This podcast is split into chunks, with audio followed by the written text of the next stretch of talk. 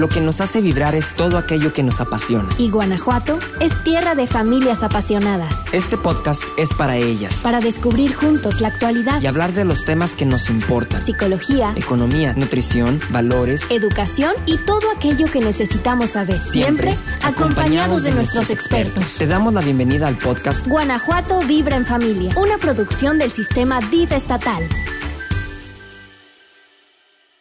Hola, ¿qué tal? Bienvenidos a una emisión más de Guanajuato Vibra en Familia. Mi nombre es Mariana Rodríguez y como siempre es un honor y es un placer estar con todos ustedes a través de Guanajuato Vibra en Familia. Gracias a todas las personas que ya nos están siguiendo, que nos están escuchando, que nos están viendo. Por favor, compártanlo, porque bueno, sin duda alguna, el día de hoy tendremos un programa muy importante. Es una mesa de intercambio, será un tanto diferente y se va a poner bastante bueno. El tema de hoy va a ser acerca de la importancia de fortalecer a la familia. Entonces, bueno, pues esto nos habla de que es la base de todo. Al final luego terminamos eh, opinando, juzgando, queriendo saber el por qué actuamos de tal o cual forma, pero sin duda tenemos que irnos un poquito más atrás para entender el por qué las familias tienen ciertas bases y de ahí es de donde hay que reconstruir y ir hacia adelante. Entonces se va a poner buenísimo el programa, así que yo los invito a que se queden con nosotros. Ya saben, nuestras redes sociales es arroba diffgto, compártanlo, etiqueten, háganos preguntas, ahí vamos a estar súper al pendientes. Y entonces, bueno, pues en esta mesa de intercambio del día de hoy tenemos grandes, grandes invitadas, cosa que agradecemos a Romy Acosta Paredes, ella es directora del Instituto Juconi México y estará acompañándonos y dándonos un poquito de su tanta sabiduría al respecto en este tema. También el día de hoy nos acompaña Laura Elena Gómez Becerra. Ella es coordinadora de servicios psicoterapéuticos y psicopedagógicos de DIF estatal. Así que muchísimas gracias Laurita por estar con nosotros. Y también tenemos como moderadora a Marta Elizabeth Torres Hernández. Ella es subdirectora general de vinculación de DIF estatal. Muchísimas gracias Eli por estar con nosotros. Y sin más preámbulos, pues voy contigo Eli para comenzar con esta mesa de intercambio. Bienvenidos, esto es Guanajuato, Viva en Familia. Muchas gracias, Mariana, por la bienvenida y por, por, eh, darnos todo ese preámbulo con las invitadas que tenemos el día de hoy. El día de hoy aquí nos encontramos en Guanajuato Vibra en Familia y tenemos a, tenemos un tema bastante interesante que es la importancia de fortalecer a las familias y para ello nos están acompañando dos expertas en el tema al cual estoy muy, muy contenta de poder compartir esta mesa el día de hoy. Así que bueno, eh, como un breve antecedente, eh, en Guanajuato eh, ha sido muy importante el tema de poder visibilizar a las familias, poder darles la importancia que requieren y poder normalizar la diferencia y la variedad del tipo de familias o de los tipos de familias que existen. Por ello, la importancia del tema del día de hoy y que, y que nos acompañen las personas que el día de hoy nos acompañan. ¿Y qué, qué les parece si comenzamos con un breve, eh, una breve introducción de parte de cada una de nosotros con respecto al tema de eh, la importancia de las familias? Y eh, si te parece, Lau, vamos a comenzar con, con, con Romy, que nos está, que está conectada a la distancia y que, bueno, yo creo que es una, una gran representante del tema de familia en México y más allá, ¿no? Romy, ¿qué nos puedes comentar? Hola Eli, hola a todos, hola Laura, este, muchas gracias por, por invitar a Juconi a participar en esta conversación y digamos que yo me siento muy honrada de representar el trabajo de Juconi con familias, eh, pues eh, discutiendo un poco hoy con ustedes al respecto y decirles que para nosotros el fortalecimiento familiar justamente es un proceso, pero también una herramienta, ¿no? Este, para realmente em, sacar lo mejor de las comunidades, podría decirlo como a rasgos generales. ¿Y qué significa fortalecer familias? Para nosotros, si hablamos de proceso, implica el tener un contacto muy cercano con las familias en las comunidades y poder acompañar aquellas, em, aquellos objetivos que ellas y que, que, las familias tienen ¿no? dentro de las comunidades eh, en términos de mejorar su situación, ¿no? Es decir, em, que ellas tengan su propia voz, pero que obviamente ah, en, la vinculación con una organización, en este caso Juconi o con el DIF este, en Guanajuato, por ejemplo, puedan, em, eh, digamos que em, poner sobre la mesa justamente lo que ellas y ellos quieren fortalecer, lo que ellas y ellos quieren mejorar de sus procesos para, obviamente, participar de la mejor manera en su comunidad y a nivel sociedad, ¿no? Y yo también comencé, o sea, mencioné que es una herramienta, ¿no? Em, el fortalecimiento familiar justamente eh, pensando estratégicamente, ¿no? Es una, es una herramienta muy poderosa para eh, lograr objetivos a nivel Estado, a nivel país, ¿no? Como decías tú, Eli, eh, fuera, dentro y fuera de México, ¿no? El, el, el pensar que las familias pueden mejorar sea eh, donde sea el contexto en el que está eh, situada una familia, eso significa una, herramienta para los gobiernos para poder, em, pues, eh, hacer crecer, ¿no? los resultados que los estados están teniendo, ¿no? Básicamente podríamos desde Juconi empezar por ahí. Este, y bueno, agradecer otra vez la invitación de, de estar aquí en esta conversación. Gracias, gracias, Ronnie. Bueno, antes de pasar con Lau, yo sí quisiera que, que, todas las personas que nos están viendo, nos están escuchando a través de, de las distintas herramientas digitales que, que, que, ahora es fantástico que tengamos ese, ese tipo de acercamiento a la distancia. Quisiera, Romy, que aprovecháramos el momento y que nos platicaras un poquito qué es Juconi, ¿no? Porque para Lau y para mí, digo, ya lo tenemos muy claro, ya sabemos que hemos trabajado ya mucho tiempo con ustedes, este, en el gobierno del Estado de Guanajuato estamos muy contentos de su acompañamiento y sobre todo porque Así como a las familias hay que brindarles herramientas, ustedes también nos han brindado herramientas que nos ayudan a entender eh, el tema de las niñas, los niños, la importancia de la familia. Y sí quisiera darle un, poquito de espacio para, para, que la gente conozca a, grandes rasgos. Ya sé que no va a ser como lo, todo, pues, o sea, en, tan poco tiempo que tenemos sería complicado, pero sí que nos, nos cuentes un poco para que la gente se familiarice un poco más. Sí, este, muchas gracias, Eli. Bueno, Fundación Juconi México es una organización que tiene, ya está, estamos camino a los 35 años este, de Juconi en Puebla, nace en Puebla este, a raíz justamente de la, la situación de, de, de, mucha presencia de niñas, niños, adolescentes en situación de calle y con necesidades, ¿no? Y sus familias también. Entonces nace en 1989 Fundación Juconi y a partir de su nacimiento y de su desarrollo, em, eh, tú dices que mencionaste un poco la relación con el DIF Guanajuato de, acompañamiento. Nosotras en Juconi también recibimos mucho acompañamiento de otras expertas y expertos que están en el mundo, ¿no? Y, y hemos fortalecido nuestra metodología a partir de, de ese acompañamiento también.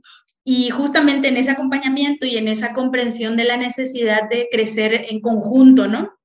Es que Juconi crea eh, lo que se llama el Instituto Juconi, que es el área que yo dirijo en Juconi, que se encarga de diseminar estas buenas prácticas que se realizan con las familias y que son relevantes y que hemos visto en Juconi que tienen un impacto en el fortalecimiento de las familias, ¿no? Juconi como misión tiene el desarrollar, eh, aplicar y compartir soluciones para niñas, niños, adolescentes y familias en situación de violencia o de vulnerabilidad, ¿no? Hacia la violencia, pobreza y marginación. Y eh, digamos que nosotros desarrollamos y aplicamos en Puebla porque trabajamos de manera directa con familias aquí en Puebla, pero también compartimos hacia afuera de Puebla, en otros estados y también fuera de México, em, pues lo que las organizaciones encuentran relevante de nuestra práctica dentro de su práctica, ¿no? Es decir, Em, nosotros tenemos ciertos entendimientos, ciertas herramientas que, usamos y ustedes han visto ¿no? en la relación con nuestras organizaciones, lo que suele pasar es una dialéctica muy padre donde las organizaciones toman lo que les es relevante. No, quiere decir que utilicen todo lo que Juconi eh, aplica, pero sí dicen, bueno, voy a, esto me sirve, estos elementos de fortalecimiento familiar o de trabajo con niñas, niños y adolescentes, y nosotros, digamos, nuestro equipo brinda este acompañamiento, este compartir, ¿no? A los, a los otros equipos de otras organizaciones. Básicamente eso es lo que hacemos en Juconi a grandes rasgos. Que bueno, en realidad es, es eh, algo un poco como el paralelismo que, que, implica, pero es un poco justo lo que hacemos con las familias, hacer comunidad, ¿no?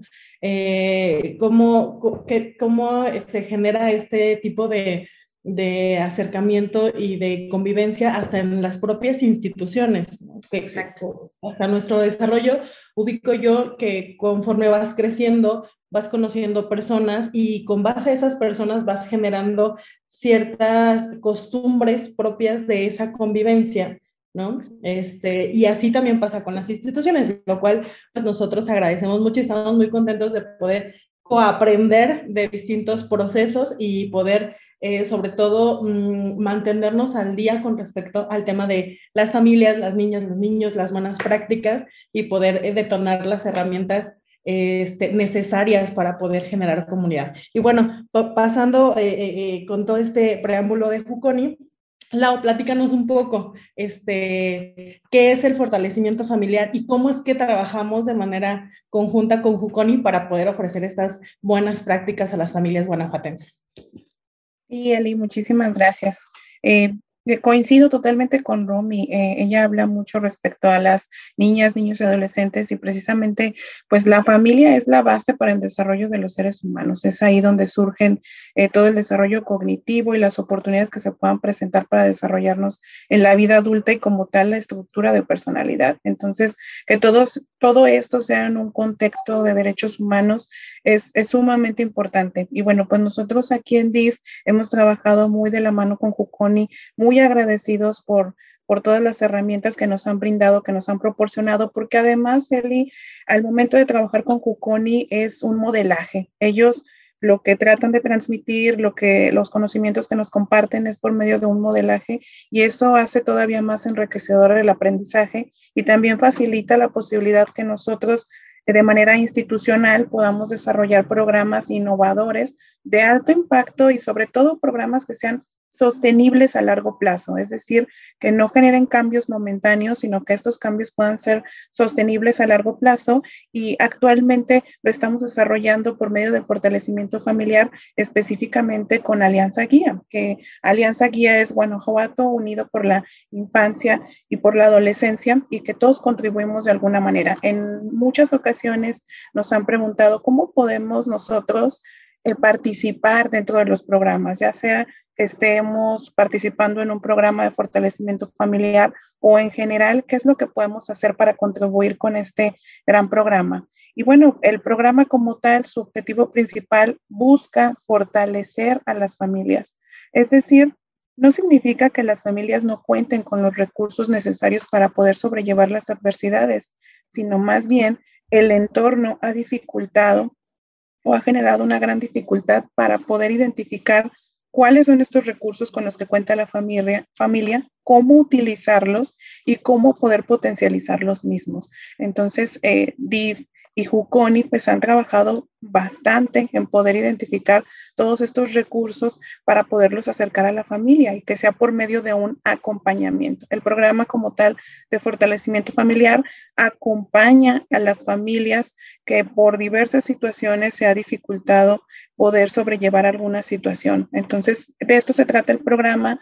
Eh, la verdad es que hemos tenido muy buenas, muy buena respuesta por parte de las familias y queremos que esto se siga replicando a través del tiempo para seguir fortaleciendo más familias y sobre todo que el enfoque sea un enfoque en los derechos de las niñas, niños y adolescentes, poder evitar la institucionalización de niñas, niños y adolescentes y también eh, preventivo, pero también los niños que ya se encuentran dentro de un CAS, poder hacer el fortalecimiento familiar para que puedan regresar con sus familias.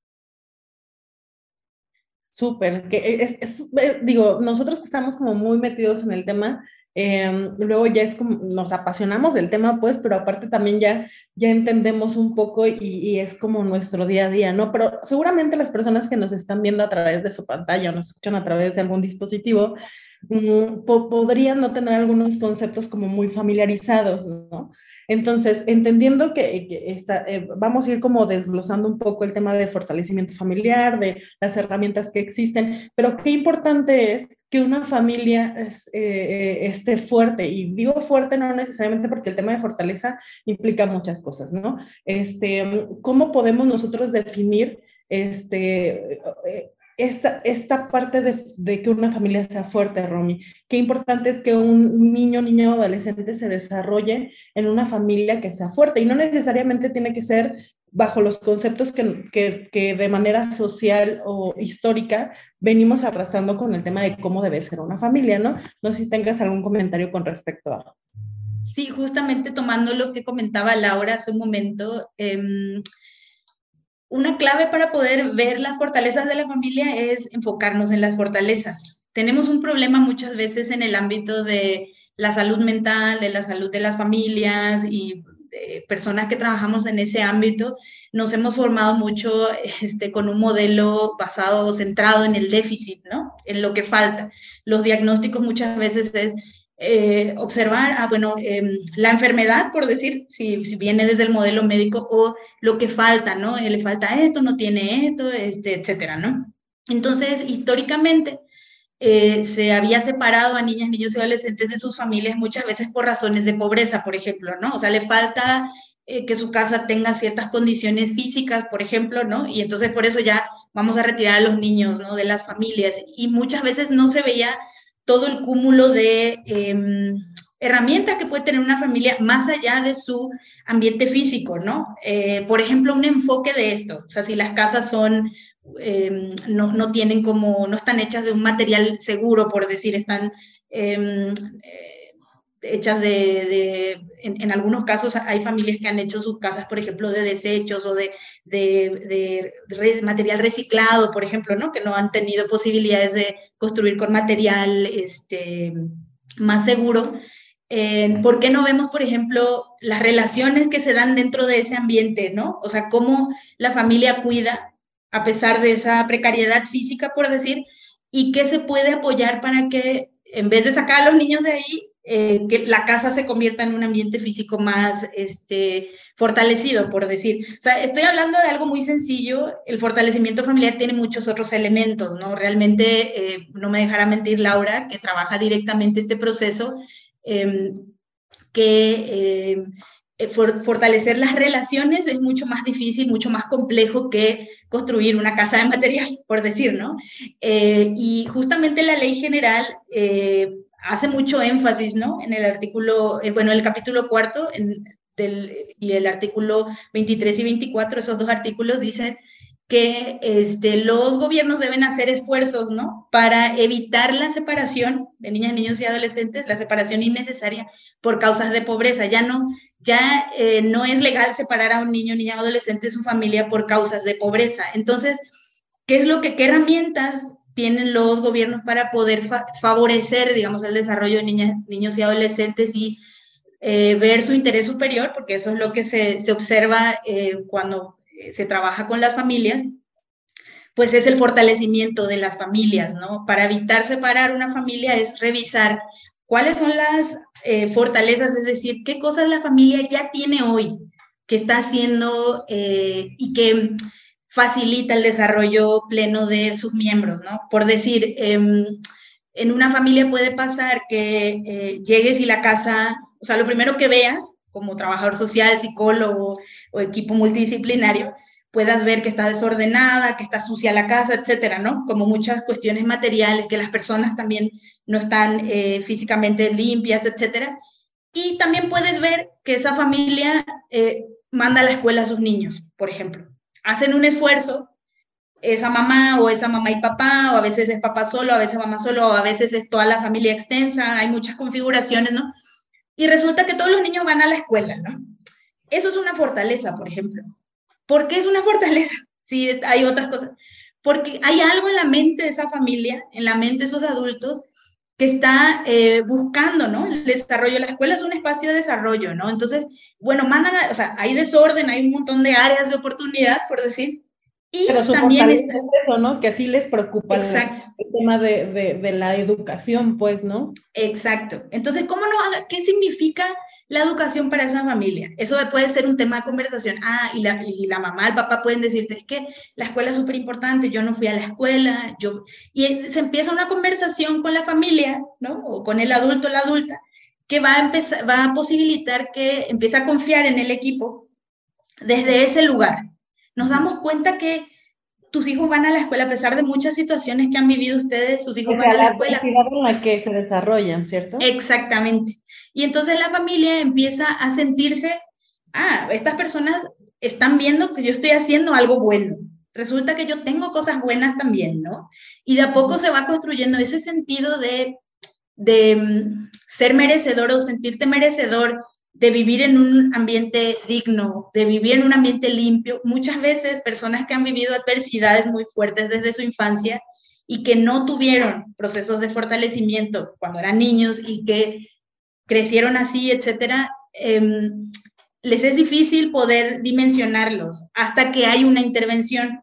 Por eso el fortalecimiento es súper importante, porque llega un equipo que le importa a mi comunidad. No solo le, importa, le importo yo, sino le importa a esta comunidad que está súper alejada y entonces resulta que están llegando, ¿no? Juconi o el DIF de Guanajuato a mi casa.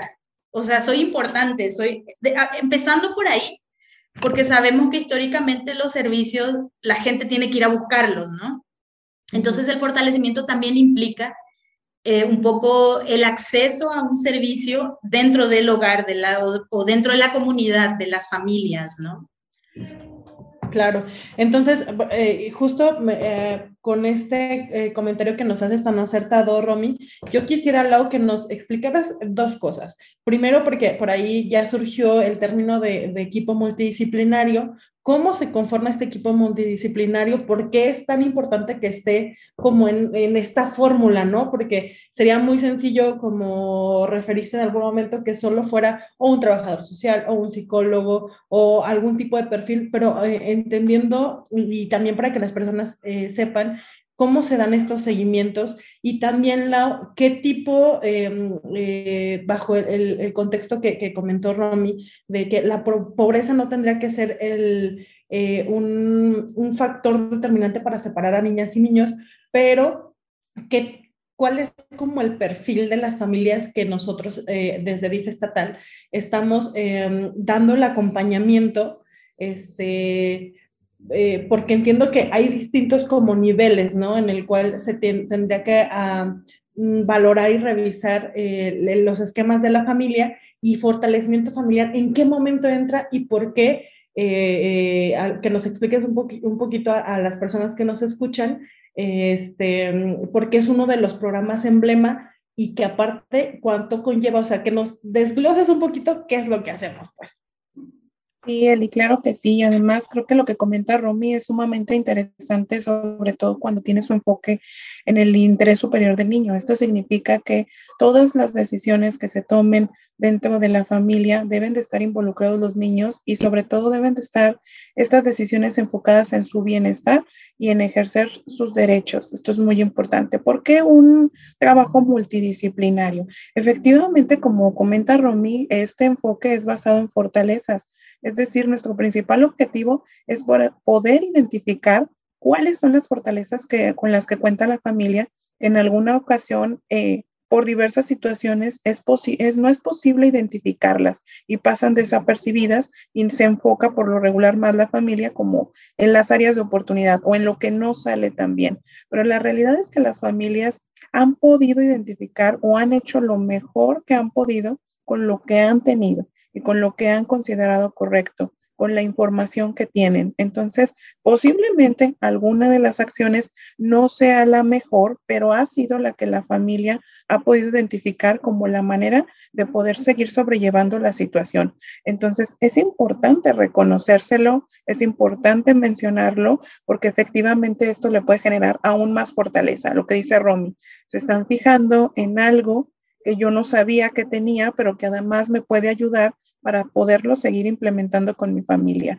Porque un equipo multidisciplinario, este equipo multidisciplinario está conformado por un abogado, es, decir, alguien que se especializa en la parte del derecho, en la parte legal, otra persona que se profesionalizó en la parte psicológica, que ve todo el estado emocional, el comportamiento y demás. Y pues existe otra persona más que se encarga de ver el, el entorno social, que se profesionaliza en el área de trabajo social. Es importante este trabajo multidisciplinario porque hay que tener un enfoque amplio eh, que nos permita poder identificar diversas situaciones con la familia. Este equipo, a pesar de que tiene una profesionalización específica, pues debe de tener un panorama amplio respecto a esto. Es decir, debe de existir este diálogo tanto interindisciplinar como intradisciplinar, para que podamos nosotros desarrollar un plan estratégico bien estructurado para que la familia lo pueda adoptar. Pero sobre todo, Eli, creo que tiene mucho que ver trabajar desde la necesidad de la familia y no desde la necesidad del equipo multidisciplinario. Es decir, el equipo multidisciplinario puede llegar a las primeras visitas domiciliarias con la, con la familia. Ellos no vienen a la institución, nosotros nos acercamos al domicilio y buscamos los recursos para que esto sea lo más favorable para la familia. Y el, el, el punto o el eje rector debe ser poder tener un establecimiento, un vínculo con la familia para que podamos nosotros identificar esas fortalezas. Posiblemente en estas primeras visitas no podremos llevar una retroalimentación o no podemos hacer una devolución inmediata, sino estas primeras visitas es para entender qué es lo que le pasa a la familia y sobre todo para escuchar cuáles son sus necesidades. Posiblemente el equipo de profesionales y que esto sea como un enfoque no desde una mirada desde el que sabe o desde el que está exento de vivir una problemática, sino más bien de alguien que quiere acompañar al otro para poder identificar sus fortalezas. Ejemplo, si en una primera visita domiciliaria nosotros podemos ver o identificar rápidamente una necesidad latente y devolvemos de inmediato, corremos el riesgo de que posiblemente la familia no identifique eso como algo que le puede estar afectando y podamos dejar una angustia o una problemática con la familia que no existía. Entonces, por eso es que es importante tener cuidado y primero poder escuchar, podernos vincular para posteriormente hacer una devolución. Esto nos va a llevar un tiempo. ¿Cuál es el perfil? Tú comentabas, Eli, ¿cuál es el perfil para que una familia pueda participar en el tema de fortalecimiento familiar? Definitivamente todos podemos tener, todos tenemos problemas, tenemos situaciones que hay que resolver, pero cuando se vuelve una familia en la que necesitamos poder trabajar de lleno un fortalecimiento familiar, cuando no se presenta solo un problema o solo un factor de riesgo, sino cuando se presentan varios factores de riesgo de manera simultánea que están afectando significativamente al desarrollo de esa familia. Es decir, no es una cosa, no son dos, son varias y además se presentan de manera simultánea y puede ser que esté generando dificultad para la familia poderlo sobrellevar. Los factores de riesgo pues son diversos, es una amplia gama y por eso es que se hacen estas primeras visitas, son unas visitas, estamos hablando entre cuatro o seis visitas. Esto es algo flexible porque todas las familias pues son diferentes y no para todas encaja lo mismo pero eh, estas primeras visitas son precisamente para eso, para poder identificar si se presentan estos factores de riesgo de manera simultánea y entonces escuchar las necesidades de la familia y poder generar un plan de trabajo bien estructurado eh, eh, no, eh, que sea sostenible sobre todo a largo plazo y que no sea momentáneo, sino que esto pueda ser sostenible. Entonces, el trabajo multidisciplinario está conformado por tres profesionales, que es el equipo que se fortalece para poder acompañar a la familia y el perfil, pues estamos hablando cuando una familia presenta diversos factores de riesgo de manera simultánea. Claro, muchas gracias, Lau. Pues nada más como para recapitular un poco, entonces entendemos como tú y como Romy nos han comentado, todos en nuestras familias podemos tener algunas adversidades, pero es el, el, esquema de fortalecimiento familiar va encaminado a justo estas familias que pueden tener alguna serie de adversidades de manera conjunta y paralela que les, les merma un poco el tema de su desarrollo como familia, ¿cierto? Romy, ¿por qué la importancia de poder darles acompañamiento a estas familias y que eh, un poco regresando a lo que comentó Lau, no es que en una sesión, dos sesiones esto vaya a ser, ¿no? Entendemos que es depende de la necesidad de cada una de las familias, de la característica, de aparte las características de cada uno de los miembros, porque es una realidad que si nosotras tres que estamos en esta mesa, nuestra cabeza es un mundo, imagínate familias que, que, que son, están compuestas por cinco o seis integrantes con diferentes necesidades cada uno, ¿por qué la importancia de poder generar un esquema que no es de un día para otro, sino darles un acompañamiento con un plan amplio y que va a llevar varias sesiones y varios tiempo y dependiendo del seguimiento de la familia? eso que, estás preguntando es crucial para, para otros equipos que, que, nos escuchen, para cualquier persona también que, que se interese en el tema de fortalecimiento de las familias. Em, justamente el proceso de trabajo con familias nosotros lo iniciamos em, en Juconi, ustedes lo saben, muy em, viendo como la, la práctica, ¿no? Este, ¿Qué pasa? ¿Por qué los niños se pegan entre sí si estamos en un ambiente bonito, etcétera? Y, y ahí fue que Juconi volteó a ver a las familias y a, decir, ¿qué pasa? ¿Qué está pasando en el contexto familiar y comunitario que em, los niños están reproduciendo en los ambientes de Juconi, que son ambientes escolares o de actividades recreativas, etcétera? Eh, la violencia, ¿no? Y dimos con justamente la, la explicación de las neurociencias, eh, en su momento de, la terapia familiar, pero también después de las neurociencias, sobre el impacto que tienen las experiencias adversas en la infancia, ¿no? Es decir, cuando nosotros encontramos a una familia hoy, eh, nos encontramos con adultos que ya tuvieron una historia, ¿no? Eh, de vida desde su infancia y que muchos de ellos están viviendo ahora en sus familias eh, diversas adversidades, como dice Laura, diversas dificultades múltiples que, que, que, les están afectando su desarrollo y su participación, que tienen su origen muchas veces en sus propios procesos como de adultos cuando eran niños no fueron eh, intervenidos, no fueron atendidos, ¿no? Entonces, muchas veces estos adultos vivieron situaciones muy complejas que les afectaron y están reproduciendo entre sus familias como patrones familiares o patrones este, relacionales, por decir, que vienen de estas historias. Entonces, como bien dices, cuando entramos dentro de una familia, lo, que, lo que pensamos es eh, esto que tú dices, hay una diversidad de personas, diversidad de historias, y hay una historia en común como familia, pero también hay historias que trae cada individuo este, en sus relaciones, exactamente. Digamos que son interdependientes, por decirlo, y también independientes hasta cierto punto, porque una vez que son familia, esas historias que, son, que parece que son independientes, forman parte, ¿no? De la vinculación que se da dentro de la familia, de cómo nos relacionamos, de qué pensamos como familia sobre la disciplina, sobre la educación de la familia, etcétera, ¿no? Entonces, eh, como bien dices, primero se construye una relación de a poco con cada individuo de la familia, entendiendo sus necesidades, entendiendo eh, la falta de acceso a sus derechos que han tenido históricamente, ¿no? Este, sus relaciones con sus familias eh, de origen de cada, por ejemplo, mamá o papá dentro de la familia, por decir, o de cada adulta, adulto, cuidador, cuidadora.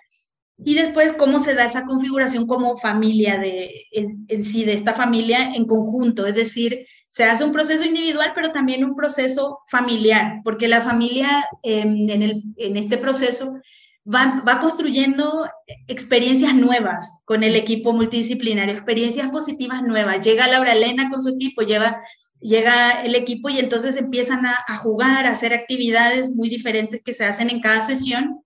Y la familia en ese mismo espacio donde en otros momentos han tenido muchas dificultades o conversaciones difíciles o gritos o situaciones complejas, están teniendo un momento diferente donde están trabajando un juego, donde están haciendo una actividad distinta juntas y juntos y se empiezan a dar cuenta, no, es que acá sí podemos llevarnos bien también nosotros, sí podemos tener una relación positiva. Lo estoy diciendo muy corto, muy rápido, es parte de un proceso, pero es lo que se... Dependerá de cada familia, pues. O sea, Exacto. Exacto, es lo que se quiere generar. Y también dependerá de cada experiencia individual, como tú decías. Hay personas que van a tardar más tiempo en esa comprensión de esto fue lo que me pasó a mí, en mi familia, yo quiero darle a mis hijos algo diferente, quiero hacer un cambio, ayúdame, etcétera. Como ese proceso de comprensión y de, cambio que hace cada persona depende mucho de las experiencias y de la configuración de las experiencias, etcétera, ¿no? Eh, y em, como decía eh, Laura, hay em, un proceso de construcción de la relación que te puede llevar más o menos este número de sesiones que ella comentaba. Y después la parte intensiva, donde ya se trabajan los temas más complejos con la familia, es, variable, ¿no? Es variable y eh, digamos que los equipos muchas veces lo que hacen es decidir dónde, dónde se va a cerrar el proceso, por decir, em, cuál es el, el, alcance suficientemente bueno que ya tiene esta familia para seguir sola, sin el acompañamiento, ¿no? Este, veo que Laura está diciendo que sí, no sé si quieras comentar algo. ad hoc. Sí, Rami, me hace mucho sentido escucharte porque efectivamente, eh, pues las familias van marcando su tiempo, aunque es importante hacer un encuadre de manera inicial para que ellos sepan cuál va a ser el progreso del trabajo y en qué consiste. De, de verdad que de manera inmediata no podemos ver los cambios radicales. Esto lleva tiempo, pero las familias poco a poco van considerando y van también desmontando resistencias que al principio existían, que no se permitía poder desarrollar esta, esta relación. Pero lo que dice Romy es crucial. Es muy importante podernos vincular con las familias, poder establecer esta relación que les permitan a ellos entrar en un ambiente seguro, en un lugar seguro que les permita poder decir tal cual cuáles son sus preocupaciones, cuáles son sus angustias, porque al principio es difícil, es difícil poderte reunir con un equipo de, de tres personas, e, es mucho impacto que te visiten en tu casa y además vienen de una institución. Y es... extraños, ¿no? Y eh, históricamente nos dice que las instituciones llegan a invadir nuestro espacio, ¿no? Llegan a juzgarnos y llegan hasta estigmatizarnos y ponernos en algún, en alguno de, los bloques de, de, grupos de personas a los que podríamos permanecer. Entonces, me imagino que el impacto para la familia o, o para las personas, pues sí es hasta un poco de resistencia. Claro, Eli, sí, definitivamente, y creo que es una conducta además esperada. El equipo de profesionales sabe que esto eh, puede suceder dentro de las primeras visitas domiciliarias y es importante darle el espacio a la familia, es decir, no forzar la relación, sino irla construyendo poco a poco. Además que sí genera un impacto como ah, vienen a buscarme de una institución, ¿qué va a pasar? Eh, ubican DIF y es, lo relacionan con, eh, se tiene que retirar a los niños cuando nuestro principal objetivo no es ese. Nuestro principal objetivo es que los niños puedan crecer dentro de su familia y buscar las herramientas y acercarlas a la familia para que esto pueda pasar. Entonces, por eso me parece muy interesante lo que comenta Romy, porque dentro del plan de trabajo eh, se lleva un buen tiempo poder establecer esta relación con la familia y después entrar al trabajo fuerte a, esas sesiones en donde pues ya no va a haber mucha comodidad, que sí es eh, importante poder generar esa devolución con ellos, pero también a su tiempo y el, mismo tiempo lo va marcando la familia. Claro. Sí, incluso lo que mencionas de, lo que mencionabas hace un ratito de partir primero de, de esa, esas cosas que sí hay cuando hablabas de las fortalezas, Laura, eh, justamente, mm, digamos, los equipos nos ponemos en el lugar de, de, las familias, como pensando, si llegaran a mí, por ejemplo, porque todos tenemos, como ya bien dijimos las tres, áreas de oportunidad, ¿no? Cosas que tenemos que mejorar. Si a mí viene, viene alguien desconocido y me dice, a ver, eh, ¿cómo tratas a tus hijos? Eh, tu casa no está bien. Este, a ver, te voy a dar herramientas, como que al principio sí voy a tener como, ¿y esta persona quién es, no? o sea, ¿por qué viene y me dice eso, etcétera? Entonces, eh, sí es importante esto que mencionas estratégicamente, ¿no? O sea, lo que queremos es que las familias aprovechen ciertas herramientas que los equipos tienen y obviamente también los equipos aprendemos de las familias, ¿no? Aprendemos a, mejorar para otras familias. Eh, y, cómo hacemos eso? Acercándonos desde un lugar de mucha a mí me gusta mucho usar la palabra compasión, pero no en el sentido de, de, lástima, sino compasión en el sentido de una comprensión profunda de que todas las personas tenemos em, cosas en las que nos equivocamos cotidianamente en nuestras relaciones eh, con nuestras familias, eh, con la gente que queremos, con en nuestro trabajo, etcétera. Y también tenemos cosas buenas, ¿no? Entonces, cosas que hacemos bien y, y podemos fortalecernos em, y desde ese lugar llegar, ¿no? Con las familias eh, que trabaja, con las que trabajamos, para que también nuestra mirada sea más amplia, ¿no? Que no vayamos solamente desde los diagnósticos tradicionales, sino que abramos, ¿no? La, la mirada. Por supuesto, y sobre todo, bueno, refiriéndome un poco a, a lo que comentaba también Lau, es una realidad que eh, el tema eh, a, nosotros que estamos dentro del DIF estatal, el chiste constante en, a cualquier nivel es cada que hay una llamada de atención a un niño, cada que eh, regularmente es de, le vamos a hablar al DIF, ¿no? Y entonces eso se ha vuelto de manera rutinaria en que la institución sea mm, una institución que justo quita niños, ¿no? Y eso es lo que hay que tratar de erradicar, porque justo el tema actualmente, y no porque sea un tema de moda, digo, la convención, desde el origen de la convención, se ha venido trabajando, creo yo, de manera muy fuerte a nivel mundial. El tema de eh, este, el respeto a los derechos de las niñas, niñas y adolescentes y erradicar las vulneraciones que se pudieran hacer, ¿no? Se, eh, con base en las necesidades históricas en aquellos momentos, pues el tema de tener una institución a donde albergar a, a niñas y niños, pues era la necesidad de ese momento. Conforme hemos evolucionado como sociedad, eh, ya no lo es así. Sin embargo, aún existen estos, estas instituciones que todos hemos normalizado porque eh, desde chiquitos yo ubico que hemos visto películas, hay cuentos, ¿no? En donde el tema de, de las instituciones donde se, se alojan niños o, o viven niños que eh, eh, también los nombres han evolucionado, pues bueno, se han normalizado un poco, ¿no? Pero mm, quiero que con base en este comentario ustedes me digan por qué la importancia de sí, este, eh, o, más bien, voy a cambiar un poco. Mm, a través del fortalecimiento familiar, digo, ya sé que estamos un poco en pañales, podría percibirse así, pero Ah, ¿Consideran ustedes como expertas que podemos ir evolucionando para tratar de erradicar esta vulneración de derechos que de las niñas, niños y adolescentes, que como tal el derecho sería a vivir en familia? Llámese una familia este, directa, familia ampliada, familia de acogida. Eh, ¿Qué opinan con respecto a esto?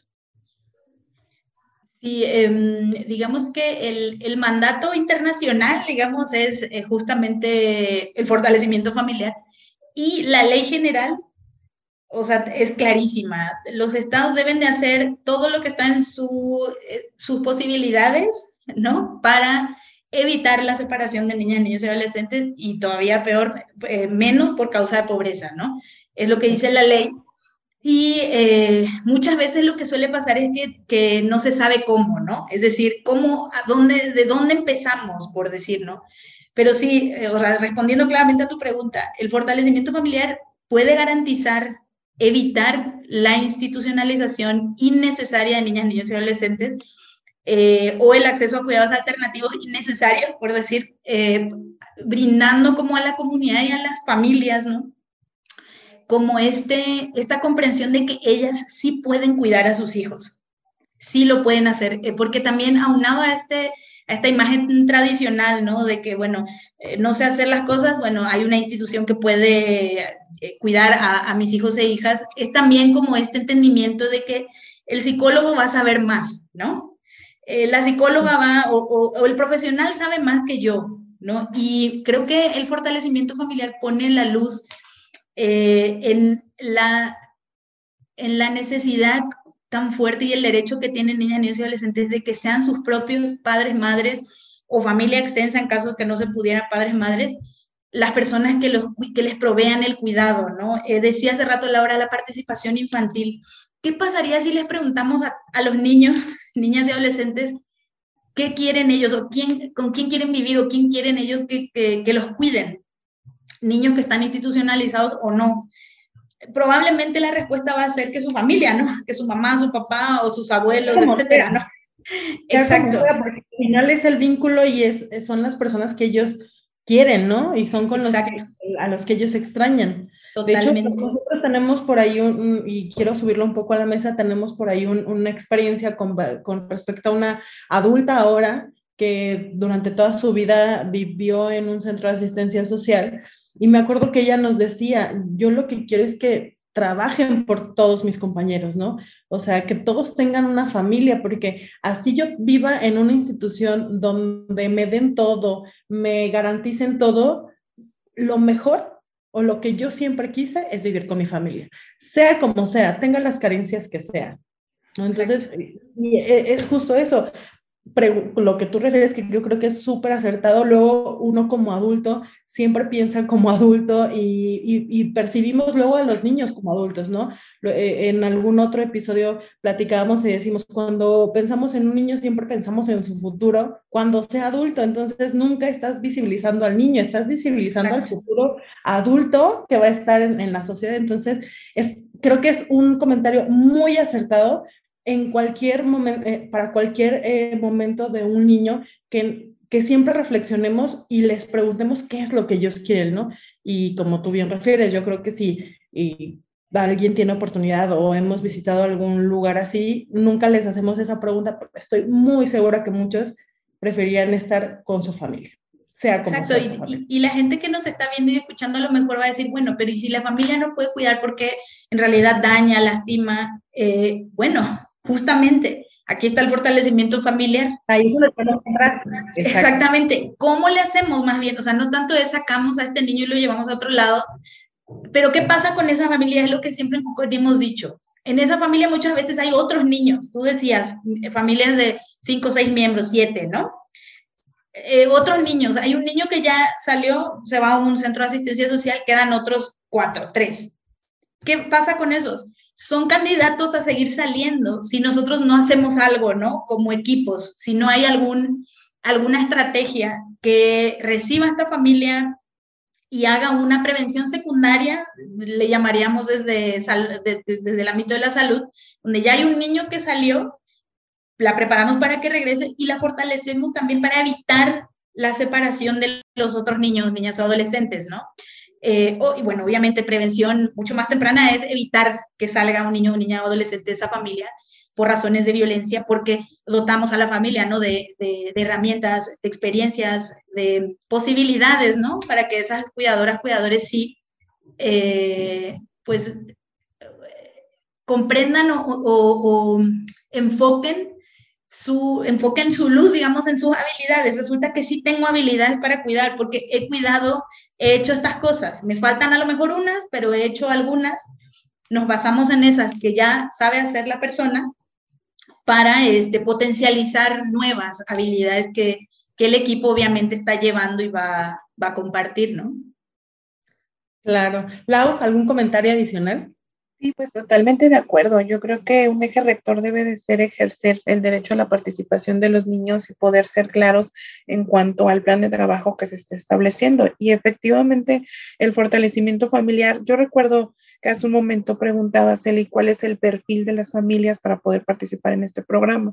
Y justamente en evolucionan estos multiproblemas o multiestrés dentro de las familias, que una de las medidas ya de última es detonar una institucionalización. Es decir, no puedo o creo que no puedo sobrellevar esta situación y además están los niños de por medio y no puedo con esta situación. Entonces se recurre a una casa de asistencia social para de manera voluntaria poder ingresar a los niños pero esto incluso a nosotros... Que te interrumpa con todo lo que implica, porque vamos, vamos al ejemplo que decíamos, una familia de ocho integrantes donde seis son niñas, niños adolescentes, que, son, que no son de la misma edad, que son niñas, niños, que son de, de, edades diversas y que no pueden estar juntos en una institución porque las instituciones están acotadas a ciertos perfiles. Entonces, dimensionemos ahí todo, lo, todo el apego que se rompe, ¿no?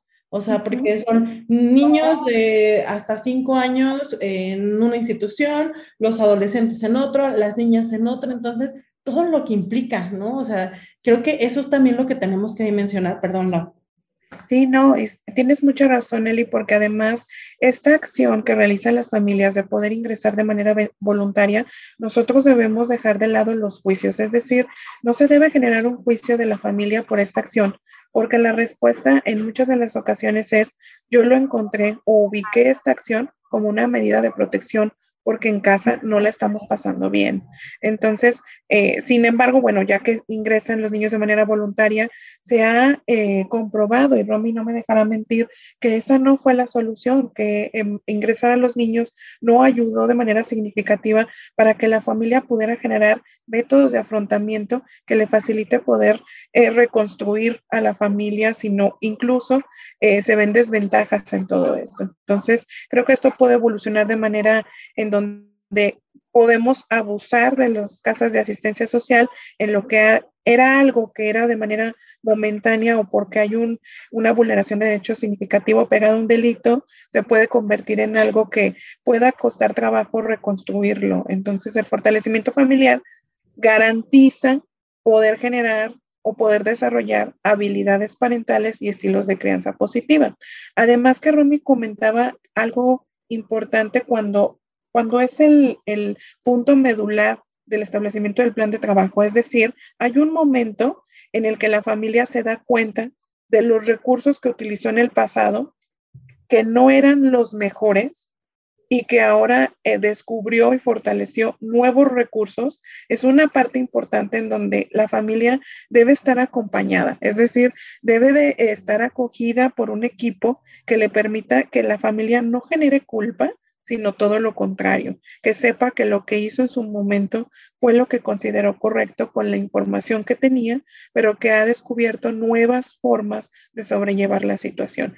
Es decir, se puede construir nuevas historias a pesar de las experiencias vividas. Y creo que esto es lo que hace sostenible el trabajo a largo plazo. Es decir, estamos trabajando desde una parte consciente en donde la familia realmente identifica esto fue lo que sucedió, en su momento me ayudó, pero descubrí ahora nuevas alternativas de poder generar métodos diferentes de afrontamiento que sean sostenibles a largo plazo y que además me hagan eh, vivir en un entorno muchísimo más favorable. Y esto no solamente le permite a la familia cambiar, sino también poder transmitir esto con, otros, con otras personas y con su entorno. Y entonces se va reconstruyendo el tejido social y esto es un, plan eh, muy favorecedor y que nos puede traer pues grandes beneficios a todos los que estamos involucrados. Y estamos de acuerdo que esos beneficios no solo es para con la familia, sino estas prácticas, al final, eh, yo eh, siempre pongo o doy este ejemplo. Son familias que al final se vuelven tan fuertes que esas mismas familias se van a cuidar entre ellos, ¿no? Probablemente esa, esa familia que no, que no se fortaleció en, o que no, se, que no cayó en, en el esquema de fortalecimiento familiar, el día de mañana son ocho individuos que están separados y que probablemente los papás de familia de esos individuos son personas adultas mayores que cayeron ahora en el sistema de cuidados, ¿no? Entonces, si vemos a largo plazo, digo, este, se vuelve un impacto para con la familia, para con su entorno y al final es un, un tema de, justo eh, eh, este, el fortalecimiento de la sociedad, ¿no?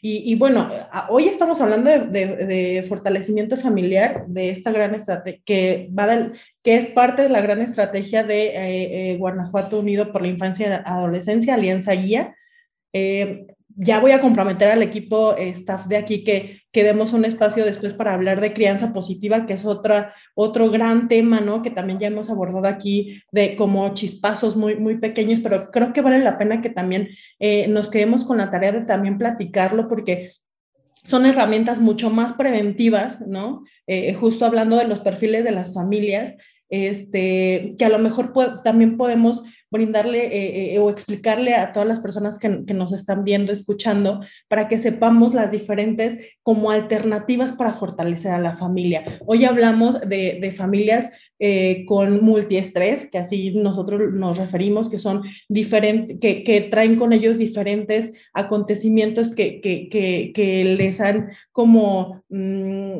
dificultado el tema de su desarrollo como familia, pero bueno, se los dejo de tarea al equipo de producción, ya sé que me, ya los voy a poner a trabajar de más, pero creo que, que vale mucho la pena. Y bueno, retomando el tema de fortalecimiento familiar, ¿quién de ustedes me quiere platicar el tema de este, el manual? Sé que eh, estamos hablando de, de, cómo se hace, de qué se hace, de la importancia, pero creo que vale la pena que nos platiquen el proceso de manualizar todo esto, de poder dejarlo este, como en un impreso Eh, entiendo que cada familia es diferente, es diversa, que cada proceso será muy peculiar, pero ¿por qué la importancia de sí generar un manual?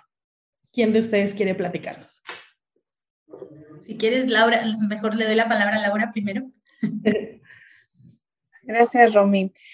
Esto es sumamente importante, es decir, es importante fundamentar todas las acciones que se están desarrollando con las familias, eh, no, que no estén en base a, a ideas o a cosas que se suponen que puedan funcionar, sino que Romy no me dejará mentir, esto tiene que estar fundamentado científicamente, es decir, tenemos que apoyarnos eh, de corrientes, de teorías que nos permitan y nos faciliten poder fundamentar para que esto sea sostenible a largo plazo. Y justamente hoy eh, tenemos, ya contamos con un manual que, en donde menciona el paso a paso para poder acompañar a estas familias. Y que por supuesto está fundamentado, tuvo que entrar a un proceso eh, de regulación y también de revisión.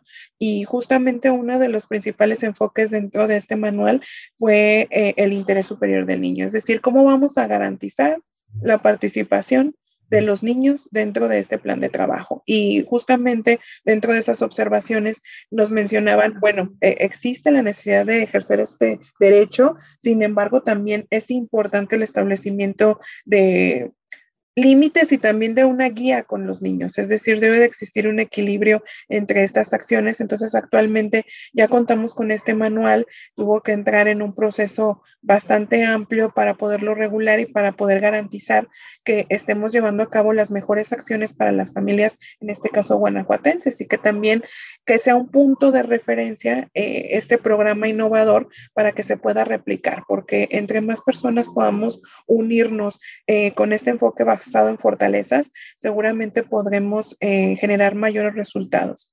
Entonces, eso es un poco de lo que podría compartir. Seguramente Romy puede ampliar este tema, que incluso ellos fueron un eje rector para nosotros para poder construir este manual.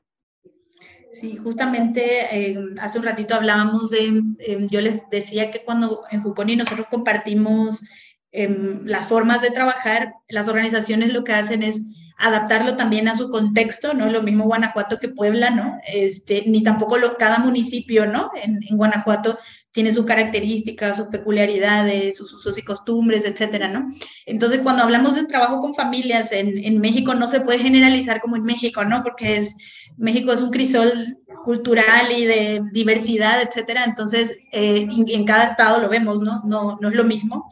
Entonces, eh, digamos que el, el manual eh, constituye, digamos, un, un proceso de, de, conversión, de adaptación, ¿no? De una metodología que ha sido relevante en nuestro contexto y en la forma en que como organización de la sociedad civil nosotros lo hemos implementado.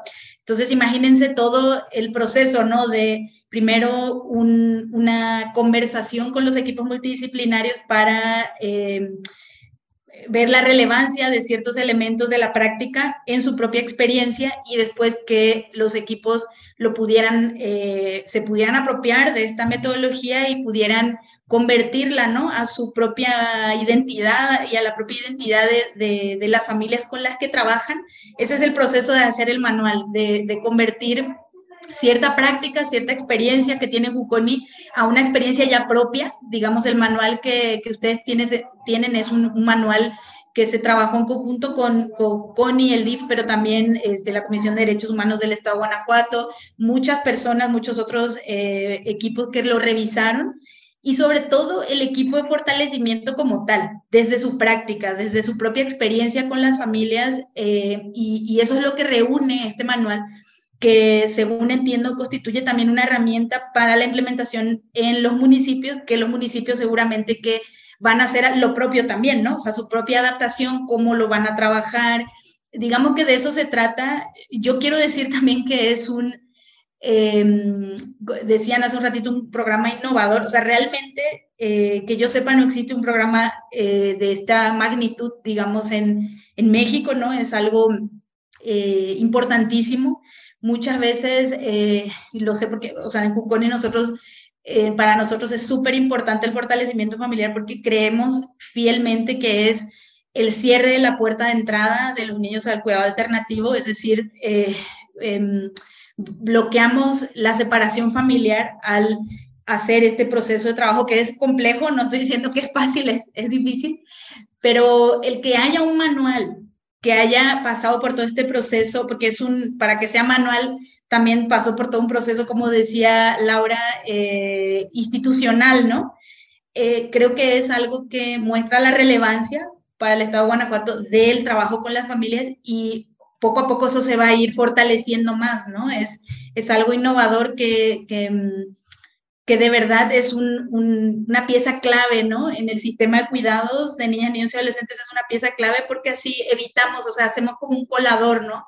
Evitamos que, que haya separación innecesaria y cuando haya separación, pues ya son otros procesos que también van a favorecer, como decía Laura al inicio, la posibilidad de la reintegración familiar, ¿no? Cuando existe un programa de fortalecimiento familiar, existe también la mirada de que hay familias que aunque haya sido separado niño, niña, adolescente de, ellas, todavía tienen la oportunidad de fortalecerse, de, de hacer un trabajo para hacer un, un, proceso de reunificación o de reintegración. Entonces, de verdad que este proceso de sistematización y de institucionalización es, es, crucial también para nuevos equipos, ¿no? Por ejemplo, si hay alguna transición, algún cambio, etcétera, dentro de los equipos, el que exista algo documentado que te guíe paso a paso es algo que ya constituye pues una capacitación propiamente, ¿no? El documento para equipos que vayan a implementar este proceso, ¿no?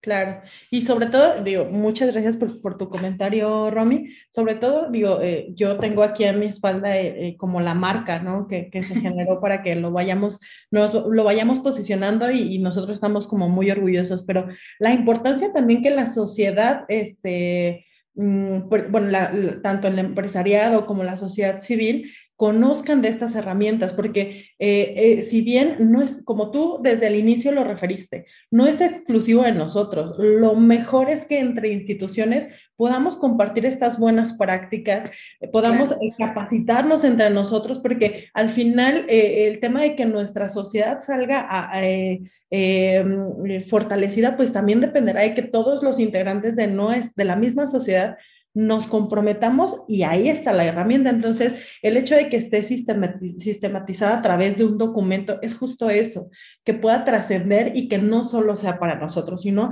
poder compartirlo y, por eso también la importancia de que, que fuera en acompañamiento con, con derechos humanos, porque también eh, eh no es algo de solo me lo inventé, ¿no?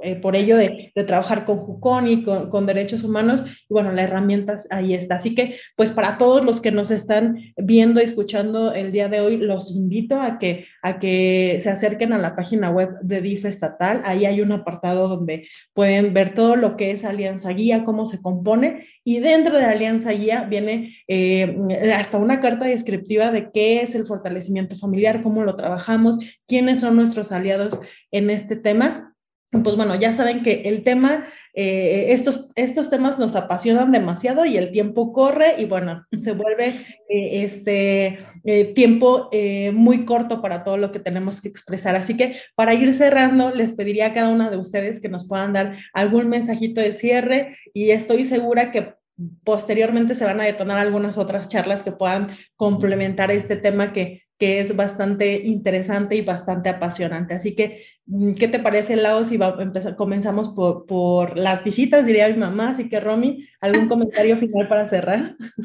Muchas gracias, Eli. Eh, nada más agradecer al IF de Guanajuato, agradecerles este, eh, esta invitación a Juconi. De verdad nos honra tremendamente el platicar con ustedes, el construir con ustedes, el saber que esto está eh, que la historia de Juconi y la relación que tenemos con el DIV de Guanajuato está impactando en más familias. Eso es para nosotros eh, central en nuestra misión. Entonces, solamente me queda agradecerte, agradecerles y eh, decirles que estamos disponibles. Estas conversaciones siempre, como dices tú, nos apasionan y nos encantan. Entonces, muchas gracias y, y disponibles para seguir discutiendo. No, gracias a ti de verdad.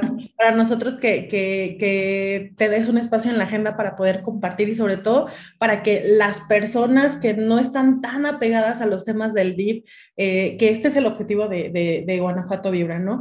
Eh, acercar todos los temas a las madres de familia, a los papás, a los maestros, a todos los que tienen acceso a, un, a una cuenta de Facebook, a una red social, eh, puedan familiarizarse con los temas y nosotros de verdad muy agradecidos. Lau, Agradecerles, agradecerles a las dos, Eli, Romy, este, aprovechar también este espacio, Romy, para eh, agradecerles en nombre de todo el equipo de DIF estatal el gran apoyo que ustedes han sido para nosotros, para seguirnos fortaleciendo y sobre todo para seguirnos profesionalizando.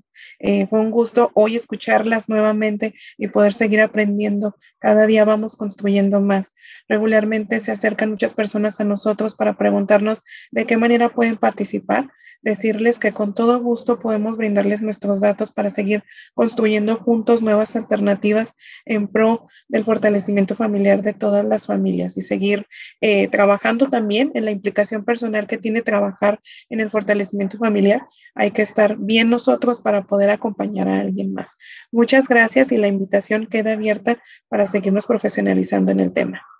Muchas gracias, Lau. Y por favor, eh, extiende una felicitación eh, y reconocimiento a los equipos de fortalecimiento familiar, que como bien dijo Romy, no es tarea fácil, eh, pero bueno, se vuelven al final del día este ejército ¿no? De, personas que trabajan por y para las familias y que bueno, no, como les repito, no es tarea fácil nuestro reconocimiento de parte de todo DIF estatal. Y bueno, nos quedamos para, para posteriormente seguir charlando del tema, les agradezco a las dos. Y pues bueno, eh, las redes sociales de DIF estatal, la página web eh, de Guanajuato también está disponible para que sigan eh, aprendiendo, conociendo y enterándose de lo que se está haciendo en el tema de fortalecimiento familiar. Y yo le cedo la palabra a Mariana, que está a distancia, para que nos ayude a cerrar con este programa. Muchas gracias.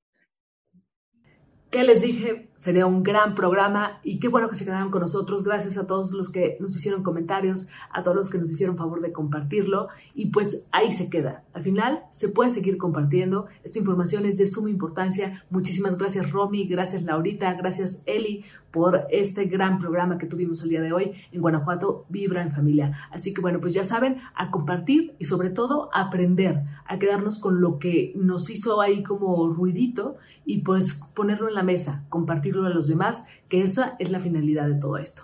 Pues yo me despido, mi nombre es Mariana Rodríguez, que tengan un excelente día, los esperamos en otra emisión de Guanajuato Vibra en Familia y por supuesto no olviden seguirnos en las redes sociales arroba GTO, ahí estamos, denle like por supuesto, y cualquier comentario estamos a la orden. Que tengan un gran, gran día, pásenle muy bien. Esto fue Guanajuato Vibra en Familia. Hasta la próxima.